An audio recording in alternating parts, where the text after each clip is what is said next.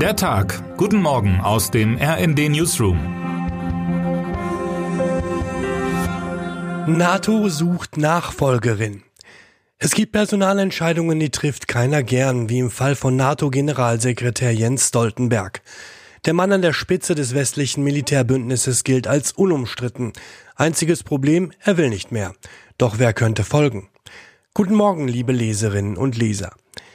Wenn es an der Basis rumpelt, dann braucht es jemanden an der Spitze, der die Zügel zusammenhält. Doch was, wenn dieser jemand, wie im Fall von NATO-Generalsekretär Jens Stoltenberg, schon dreimal seine Amtszeit verlängert hat und am liebsten aufhören würde? Erst im vergangenen Jahr hatte der Norweger auf Bitten und Betteln der 30 Mitgliedstaaten noch eine Amtszeit drangehängt. Eine so wichtige Personalentscheidung angesichts der russischen Invasion in die Ukraine hätte das westliche Militärbündnis unnötig geschwächt. Stoltenberg, der Mann, dessen eigentlicher Job es ist, 30 unterschiedliche Bündnisinteressen zu einem zu vereinen, hat der NATO in dieser Zeit ein neues Profil gegeben. Angesichts der größten Sicherheitskrise seit einer Generation stehen wir zusammen, um unser Bündnis stark zu machen und unsere Bevölkerung zu schützen, twitterte Stoltenberg am 24. April 2022, als die NATO seine letzte Amtszeitverlängerung bekannt gab. Und jetzt? Am 11. Juli wollen die Staats- und Regierungschefs zum NATO-Gipfel in Vilnius zusammenkommen. Doch wer wird der oder die Neue? Der Krieg in der Ukraine tobt immer noch. Die NATO muss und will das angegriffene Land weiter und auch aus eigenem Interesse so gut es irgendwie geht gegen den russischen Aggressor unterstützen. Und in den USA steht bereits im kommenden Jahr die nächste Präsidentschaftswahl an. Die Zügel müssen auf Zug gehalten werden. Doch wer soll übernehmen? RND-Chefautor Matthias Koch hat in seiner Analyse die Chancen der möglichen Kandidatinnen und Kandidaten ausgelotet. Da wäre beispielsweise Kaja Kallas, 45 Jahre jung, Premierministerin von Estland.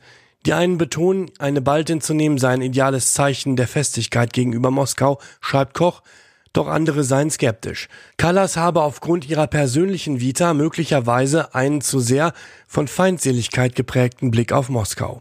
Oder wird es doch der britische Verteidigungsminister Ben Wallace? Dieser sei zwar fachlich ideal, meint mein Kollege, doch das Problem, als Brite erregt er Widerwillen bei den EU-Staaten innerhalb der NATO. Koch sieht vor allem einen im Rennen um die Stoltenberg-Nachfolge vorn, EU-Kommissionspräsidentin Ursula von der Leyen. Hier gäbe es zwar ein kleines zeitliches Problem, von der Leyen könnte erst 2024 an die Spitze des westlichen Militärbündnisses aufrücken, doch würde US-Präsident Joe Biden Stoltenberg bitten, noch einmal zu verlängern, er würde es wohl machen. Läuft es am Ende also mal wieder auf von der Leyen hinaus? Immerhin hat Biden bereits Gefallen an der Deutschen gefunden, wie man erst Ende vergangener Woche bei ihrem Besuch in Washington beobachten konnte. Sie war auch die erste, die es offenbar geschafft hat, einen drohenden europäisch-amerikanischen Handelskrieg abzuwenden. Von der Leyen's Integrationskraft gilt in Washington als enorm, analysiert Koch. Geht es um die gegenwärtige Weltkrise, so profitieren beide Seiten auch von der guten Vernetzung hinter den Kulissen, etwa bei der Abstimmung von Sanktionspolitik. Wird es zwischen den drei möglichen Kandidaten auf ein Kräftemessen hinauslaufen? Koch hat sich umgehört. Ein EU-Abgeordneter sagt dazu, von der Leyen habe das Spiel schon längst entschieden. Wir sind gespannt. Termine des Tages. Die Werbeauftragte des Deutschen Bundestages stellt ihren Jahresbericht für 2022 vor.